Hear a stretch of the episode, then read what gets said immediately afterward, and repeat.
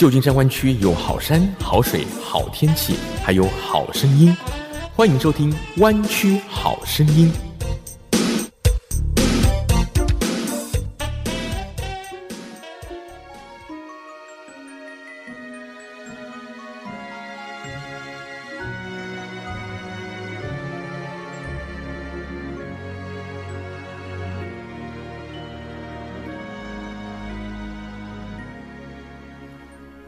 亲爱的听众朋友，你好，欢迎收听 FM 九六点一湾区中文电台，每周六下午三点到四点，湾区好声音，我是郑佳瑜。同时，佳瑜的节目现在在 Podcast 上面也都听得到，欢迎听众朋友随时关注佳瑜的网站 j e n g j i a y u dot com，就可以获知节目的最新讯息。同时，有一些好康的活动会告诉您哦。前两周，佳瑜送出了古董局中局的电影票，以及 Global Winter Wonderland 今年主题为 Imaginarian 的天。下华灯嘉年华的免费门票，我们已经分别通知了得奖的朋友们，非常的恭喜你们，也祝大家节日快乐。今天名人有话说，佳宇要继续专访上个礼拜我们访问到的戏骨阿雅郑雅慈，也就是和我同姓而且同一个大学毕业的小学妹。最近，安雅获得美国知名的新创奖 Draper Competition 的个人还有团体的冠军。他曾经是台湾苹果日报的记者，后来一直当到脸书电商产品经理。目前，他是人工智能男装租赁平台 Taylor 的共同创办人和执行长。接下来继续我们的专访。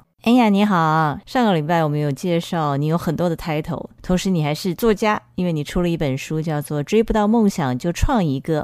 那在这本书当中呢，有提到在有了记者的经历之后，你决定到美国来念书。那从西北大学毕业之后呢，刚好是两千零八年金融海啸，那你那时候海投了五百封履历表都没有找到工作啊。其实这本书真的也很建议所有想要找工作或者想要创业的朋友来看，因为里面真的很有励志的效果。是因为也是记者工作带给你的训练，还是你本来就是一个很有毅力的人呢？你是怎么样在这样不利的情况之下，可以想到要突破困境、颠覆规则，在没有工作的情况之下，为自己创造了一个工作呢？嗯，其实我那时候。毕业的时候就是运气算不好，就刚好遇上金融风暴嘛。那时候是二零零八年，有点像前两年疫情刚爆发的时候，每一家公司都在裁员。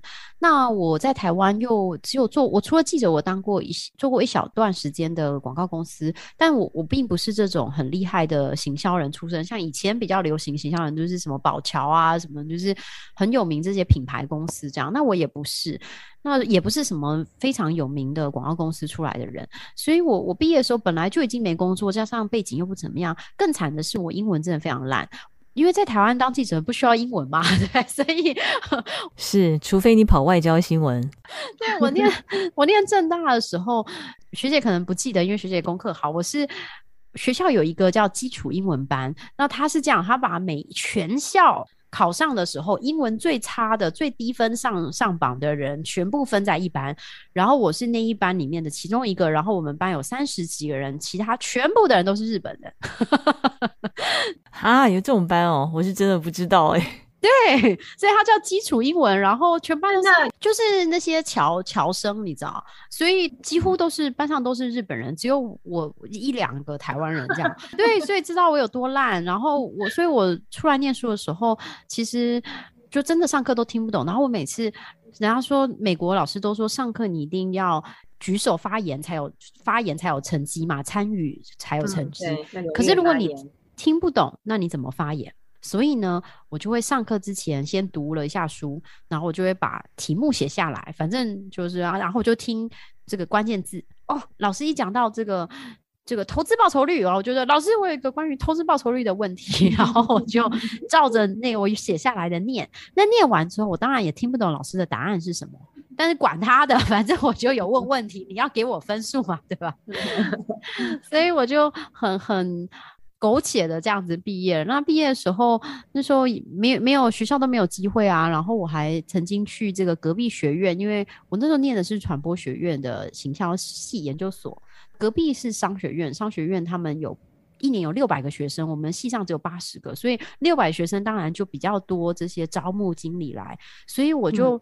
在那我又不是他们系学生，我当然不能参加，所以呢，我就会在他们外面等，就是记者，我们都会都会等堵人嘛，对吧？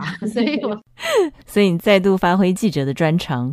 对我就会在外面等等他一面试出来，我就会说你好你好，我是隔壁系的同学，这是我的履历。然后每个人都说哦你很很很努力啊什么什么，但是我们就是真的没有适合，反正就是最后都没有机会。然后有一天我我就想说，那不然去找老师，人家说啊。找工作一定要人家老师介绍，要人脉，人脉介绍，你这个直接乱投是没用，你要人家介绍。所以我就想说，我们找系上老师，发现全班每个同学都去找系上老师，那很多老师都在。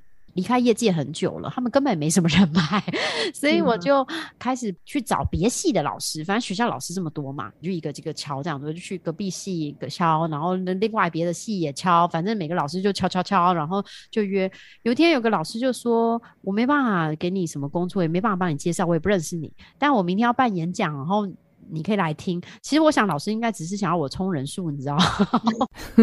很有可能。对啊，就是啊，真糟糕了，明天就要演讲了，都没有人报名，找个借口把你打发掉，顺便叫你明天来充场面。对对，没错。然后我就去，那去之前我就有事先先找了一下资料，事先写 email 给对方，我就真的有找到对方的 email。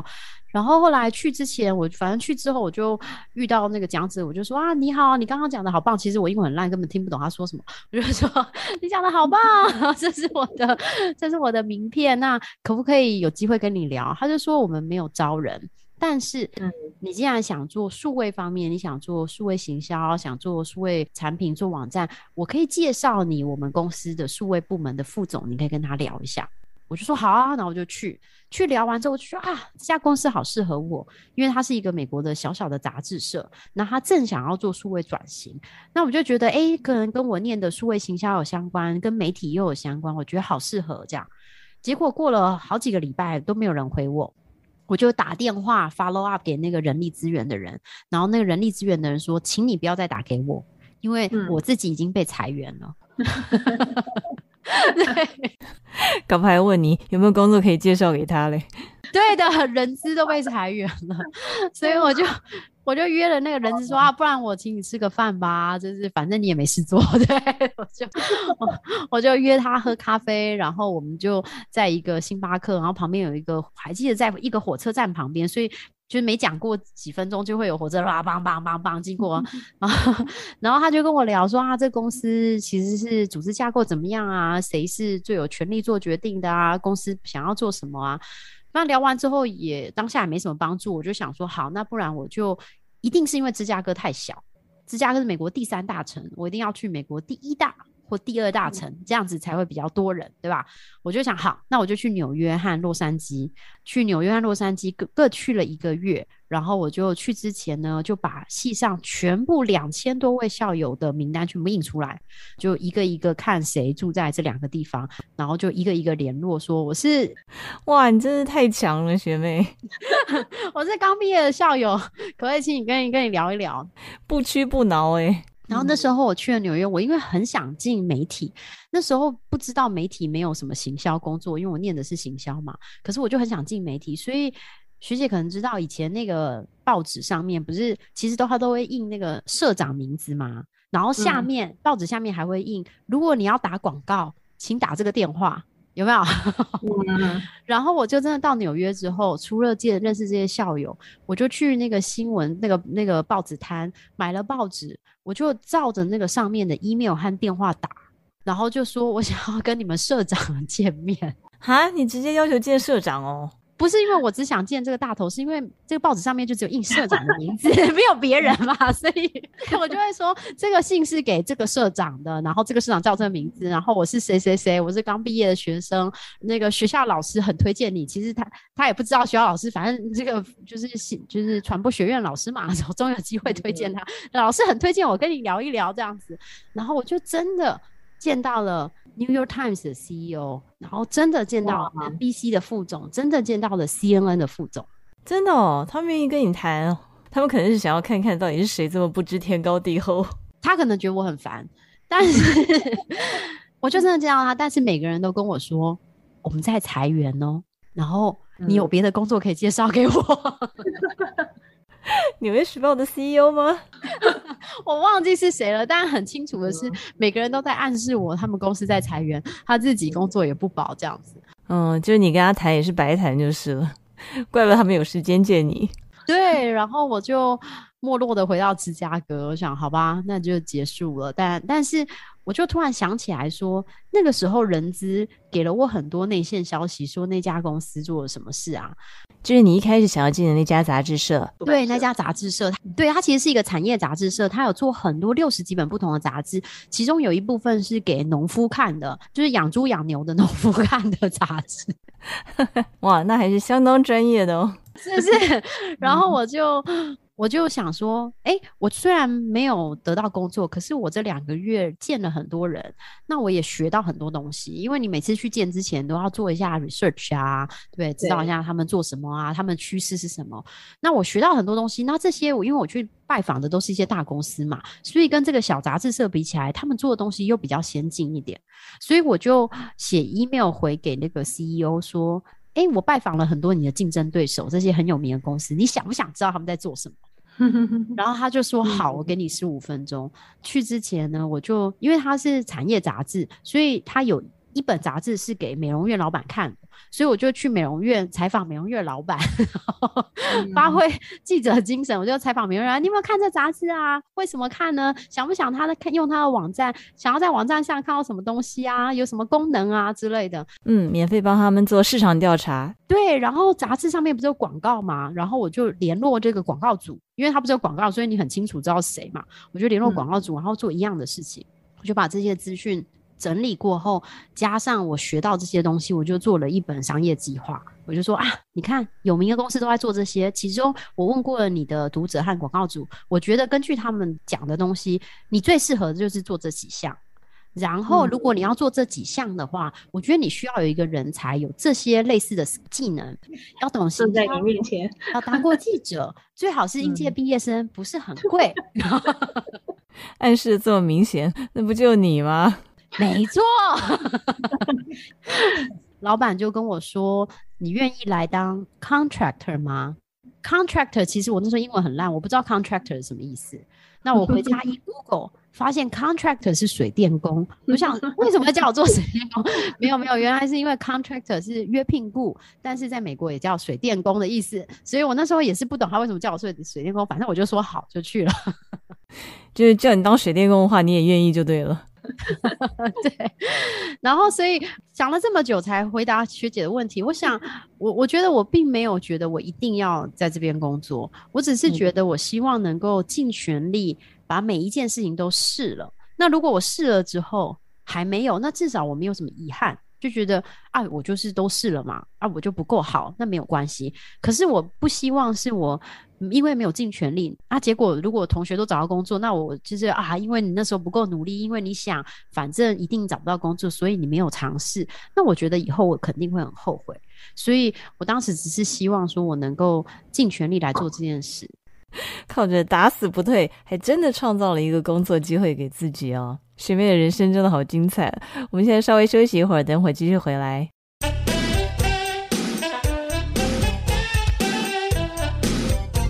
旧金山湾区有好山好水好天气，还有好声音，欢迎收听《湾区好声音》。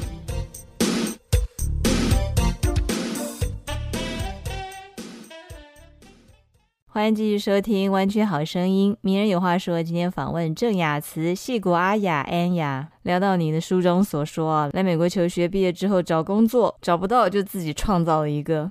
那之后求职之路就一帆风顺了吗？因为我看你后来进的都是大公司啊，Sears、Target、麦当劳，后来到了 eBay 当产品经理，这就进入了世界高科技的重镇 Silicon Valley 啊。后来还到 Facebook 当产品经理，这些对你的训练是什么？你是本来就有创业的想法，还是后来在戏谷工作之后带给你的勇气和冲劲呢？其实我以前从来没有想过我要创业，因为我是一个蓝领。家庭出身的人，就是，嗯，我爸在工厂工作啊，我妈是家庭主妇，后来有做了一个一小段时间做了 bookkeeping 这样，所以我们没有什么，身边都没有什么人创业。那所以我从小就觉得创业的人都是那些有有钱有闲的人，所以后来现在创业才知道，原来创业的人不有钱也不闲，明明就是 又穷又苦。又穷又苦又忙，跟有钱有闲完全不一样啊！又穷又苦，穷忙。我我所以没有，其实以前没有想过的。我之所以其实也没有什么一帆风顺，就是说遇到什么不会就就学嘛。比如说我在当记者、当媒体公司做行销之后，我后来就发现，哎，做行销很。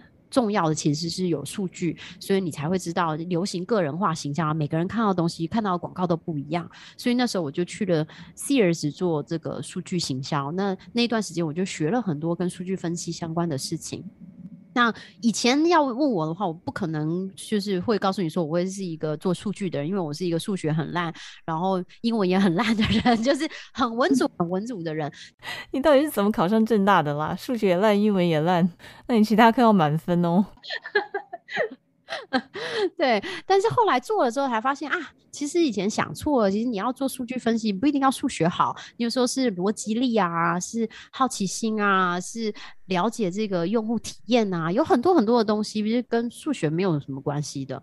然后后来我做了这个个人化的广告之后，就发现哎。这些人都很喜欢这些广告，然后也都去了网站，结果到网站看到的东西都一样，我就冲去隔壁部门说啊，你们做的好烂，你们应该要做个人化的网站。他说啊，不然你来帮我们做一下，我就去了 那个隔壁部门去做电商，就说好，那从个人化行销改做个人化的网站，变成我们叫产品管理，就是决定说 App 要什么功能，网站上有什么功能，然后在做的过程中就发现，哎，我开始就会需要。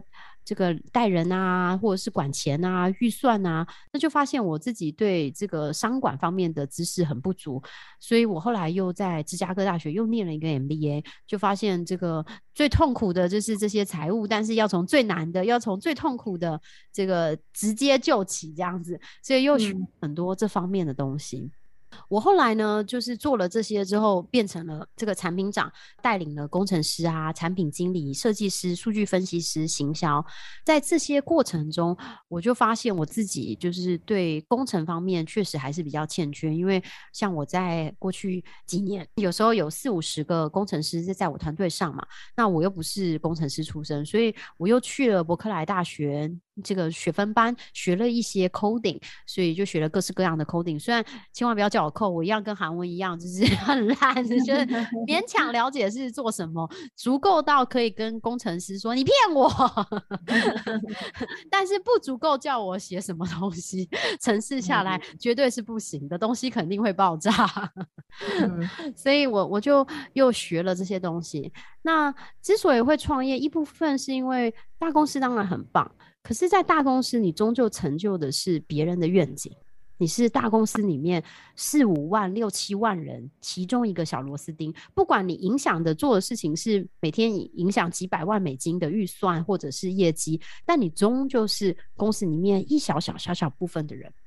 我也在这个过程中，我也发现了很多这些消费者的趋势，像刚刚有提到的共享经济啊、人工智慧啊、极简主义啊，甚至我发现消费者非常在意环保、在意永续啊，啊，也越来越在意不要拥有那么多东西，但是。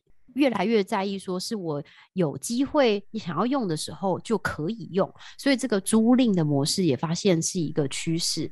然后我也发现，像我在 Target 工作还有 Sears 工作的时候，我就发现这些品牌其实他们很搞不清楚以后消费者喜欢什么，因为很多时候我们比如说要做一个新的产品，都是在预计两年之后、十八个月、十二个月之后的产品，其实我们根本不知道那个时候什么东西会卖，所以导致说。很多时候我们就是蒙着眼说啊，好吧，那就明年就卖这个好了，然后导致很多东西是根本做出来就没有人要，然后这个。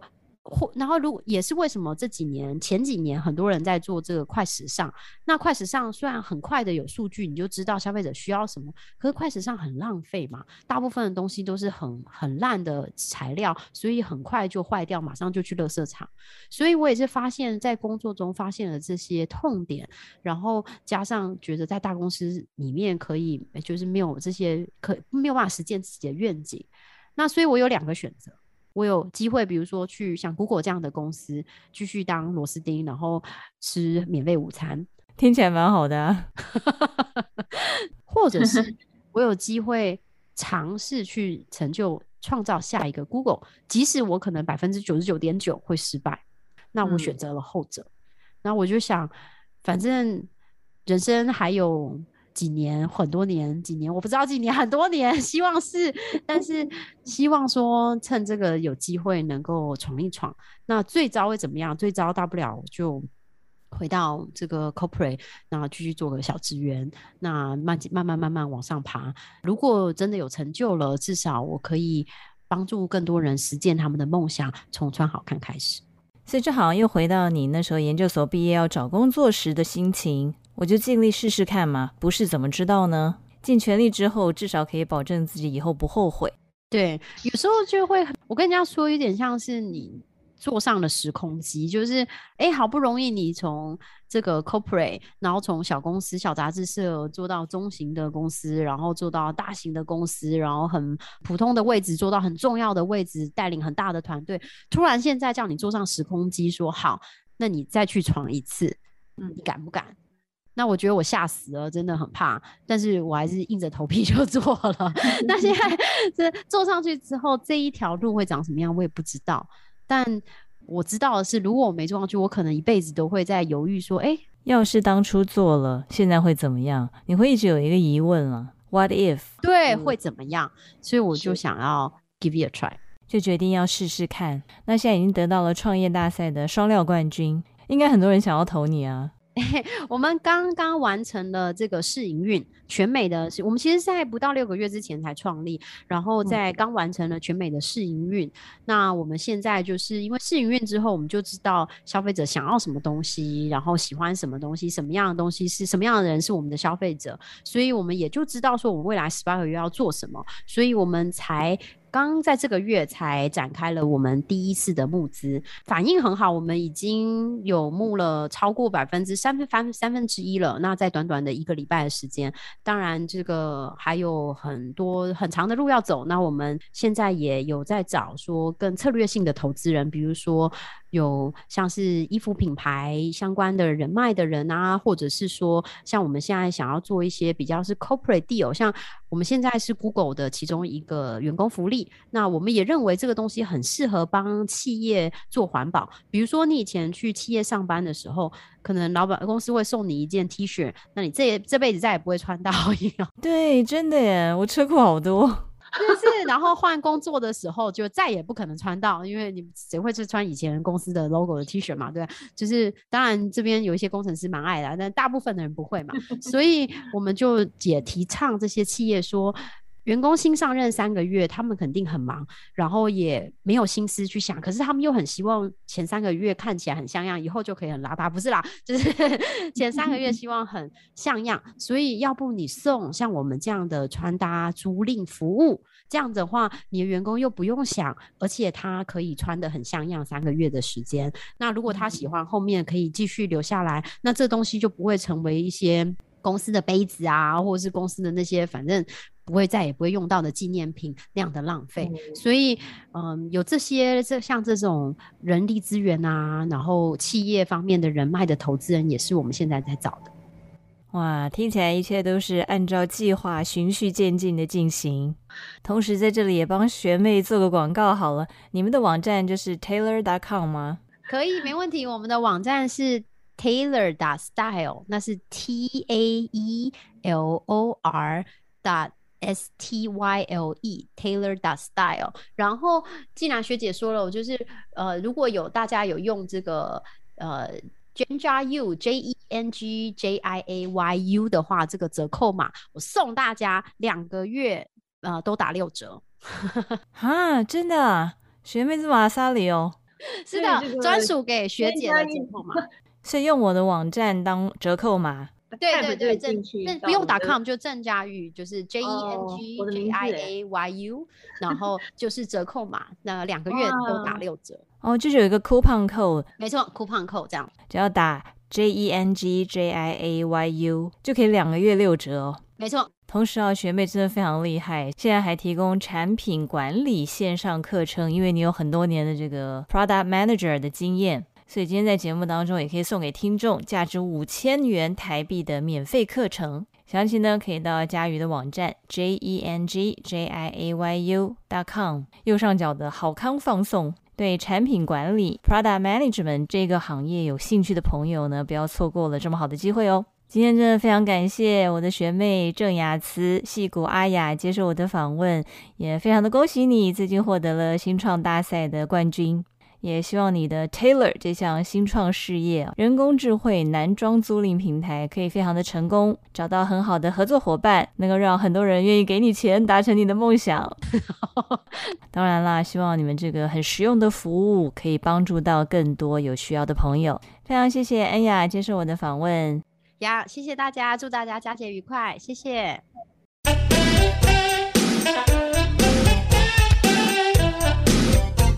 旧金山湾区有好山好水好天气，还有好声音，欢迎收听《湾区好声音》。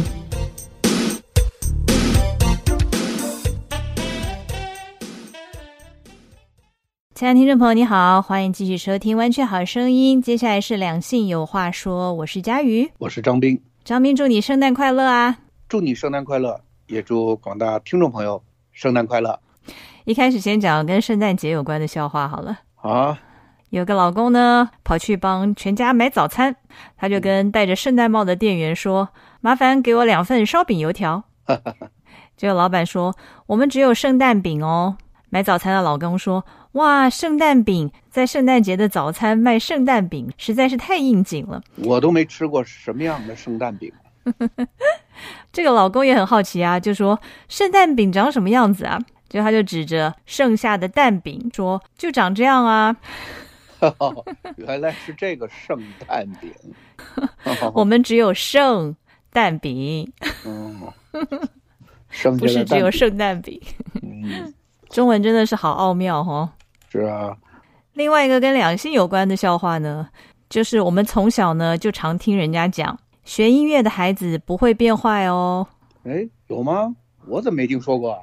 我们小时候只是说德智体美要全面发展，没提音乐的事儿。音乐也算在美育里面了。哦。可是呢，在台湾真的，我觉得好像是这种音乐教室的广告词吧。但是因为真的太深植人心了，所以大概台湾来的朋友应该都听过。学音乐的孩子不会变坏哦。哦，嗯。可是呢，以后音乐教室可能要想新的广告词了。学音乐的孩子不会变坏（括弧除去歌星）。但也有人为这句话平反啊。怎么平反啊？学音乐的孩子不会变坏啊，是长大了才会。哦，所以孩子还是乖的，孩子还是不会变坏的。哎，我们上个礼拜呢聊的王力宏事件啊，最近呢两方好像已经谈好了，所以没有太多新的爆料了。嗯，上星期我们净顾着谈渣男了哈，就忽略了纵容这些渣男背后的这些渣女。我觉得我们有点性别歧视。这个不公平是？对啊，而且你说像这种哈搞艺术的人，人家能够娱乐大众就好了，并不应该承担社会道德楷模的责任，所以我们对他们我觉得有点苛求。这毕竟是人家私德的事，是吧？而你看这个国家领导人呐，他们倒应当是有这个道德楷模的责任，而他们要有不伦恋了呢，我们却不敢说，不敢谈。有点让我也不公平哦。对啊，该承担道德楷模的人呢，犯了事儿却没人敢谈；不该承担的，哎，我们却大，这叫什么来着？大家挞伐，口诛笔伐。对对对对，口诛笔伐啊！虽然人家都说哈，你们文艺圈、贵圈很乱，其实你看看，是很乱啊，哪个圈都很乱。是不是啊？但是我觉得王力宏事件会引起这么大的反响啊，就是因为他出道以来都被包装成一个优质偶像嘛，所以还是有一点欺骗大众的嫌疑啦。呃。而且，反正现在王力宏已经宣布暂时离开演艺圈了，我想我们就放过他好了。而且呢，张斌也为他平反了一下嘛，就那个男女平等啊，有这样的渣男，而且还十几二十年都没被发现，配合的女生也是有责任的嘛，是不是？对啊，绯闻事件算是告一段落，我们还是看看有没有一些好的圣诞假期，尤其是新年即将来到，有没有一些令人振奋的消息呢？我怎么就没看见什么振奋消息？嗯，我也没看见。嗯，最近我倒看那个新闻上说啊，现在流行的变体的叫奥奥密克戎，好像传染性比较高，但致死的那个性能却比较降低。哎，其实今年的圣诞大餐，我相信大家真的是吃的心惊胆战哦。美国五十个州已经全部都被奥密克戎入侵了。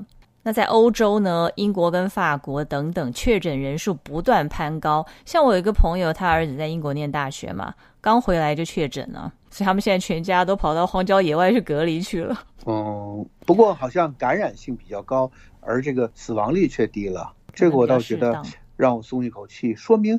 可是还是有很多人非常的担心，因为照目前的数据看起来哦，现在的单日新增确诊数几乎是与九月中旬 Delta 变种飙升那时候的高峰是一样高的。但是呢，目前看起来住院率跟死亡率是低于 Delta 的高峰期。可是对于很多老百姓来讲哦，就会觉得说这个疫情的阴影怎么又来了？所以据说很多圣诞啊、新年原来计划要出行的旅客都纷纷取消他们的旅游计划耶。就这几天前，千年的古城、将近千万人口的西安，就像当年的武汉一样，全部的封城啊！我看那个街道整个没有一个人，其实就是去年的武汉是一样的。嗯，因为也有数据表示说，中国大陆的疫苗对于这个奥密克戎的防范能力是很低的。这是我们意料之中的事，但是在美国的消息呢，就说初步测试了，就发现说疫苗对于奥密克戎变种还是有一定的防范力，尤其是你如果打了第三针这个 booster 的话，大概有一半以上可以至少是没有症状。哦，你是这么听说的？我怎么听说？那全世界大部分的国家，尤其是欧洲啊、美国，还是呼吁大家赶快打 booster，就是第三针的加强针。而且你知道吗？我去上网预约哦，大概上个月去预约还蛮多位子的，但就因为太忙啊，一直拖。结果最近我想要去预约的时候，发现一直要等到一月中了。哦，大家可能都看到哇，病例越来越多，所以都很担心，赶快去打针。所以现在造成一针难求的现象啊。嗯。哇，看一下这些数据，还真的是蛮触目惊心的。目前全美大概有百分之七十三的新增病例都是奥密克戎病毒株，而且很多呢，就是你已经完全接种打两针的，还是会染疫。只是呢，不管在美国或者其他国家啊，就普遍来看，即使你感染了奥密克戎，只要你打了疫苗，变成重症或者需要住院的病例还是非常少的。所以现在并没有导致，以美国来讲的话，并没有导致医疗系统的超载，这个是稍微正面一点的消息了。可是呢，很多商业活动啊、运动赛事啊，还有民众的圣诞新年旅行计划啊，还是都被搅乱了。嗯，宁愿干脆取消好了，比较安心。不过有一点让我觉得特别高兴、欣慰的是呢，我们这社区。还是有很多家庭用彩灯把这个圣诞的气氛烘托出来，还是很漂亮的。这个让我觉得很欣慰啊。对，我有看到一个新闻，就是在那个 Baltimore 这个城市哦，有一条街道。就这条街道的两边的人家哦，他们是除了自己家家户户呢都 decorate 了圣诞灯装饰之外，他们跟对面的家也用这个灯饰串联了起来。你就会看到那个非常明亮璀璨的灯光，然后在这个树枝上面交错，所以就变成像一片暖暖的灯海一样。我们这边帕劳头总是有一条街，各户全都是灯，我应该去看一看。刚刚讲了这个哦，它特别的地方就是，除了每一家每一户把自己的家呢用很多灯啊、一些布置啊来装饰之外，他们呢还把自己跟对面街道的家串联起来。因为这一开始其实是有一户人家啊，就把一串这个圣诞灯饰连到马路对面的人家，然后还发了一个 test 给他邻居，就说：“哎，我们家的这个灯呢，透过我们这个行道树哦，两边我已经挂到了你家那里，然后希望你可以把它接下来，这样子。”哦，哦，结果对面的邻居当然说好啊。就后来呢，其他的邻居看到了，就觉得说这样子弄很漂亮啊，而且就很有那种邻居之间的互动，很有那种邻居之间的这种敦亲睦邻的感觉嘛。大家就纷纷仿效，家家户户呢都把这个自己家跟对接的家用这个串串的灯啊来连接起来。结果他那一整条街，你就会看到那个有一道一道那个灯啊，变成一个像一个隧道一样，灯海的隧道一样。所以就非常非常的漂亮。通过想象，我也觉得一定非常的美啊。对呀，会不会像那个阿拉斯加原来老城的那个，它那个天穹全都是灯？哦，对呀，就有点那种感觉。所以你走过那条街道的时候，举头一望，全部都是明亮的灯光。嗯。也吸引了很多人去那里欣赏啊！估计呢，他们一整个社区数百座红砖排屋，至少有百分之七十五的居民都参与了这一场计划外的灯光秀。真不错。嗯，然后附近的 Home Depot 啊，灯都全被他们买光了 缺货中。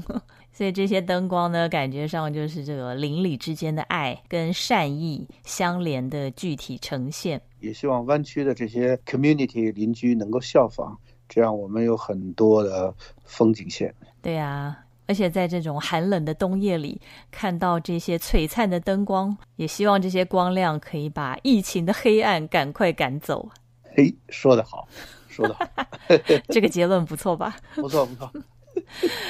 那也谢谢听众朋友今天的收听，我们下周见，我们明年见，明年见。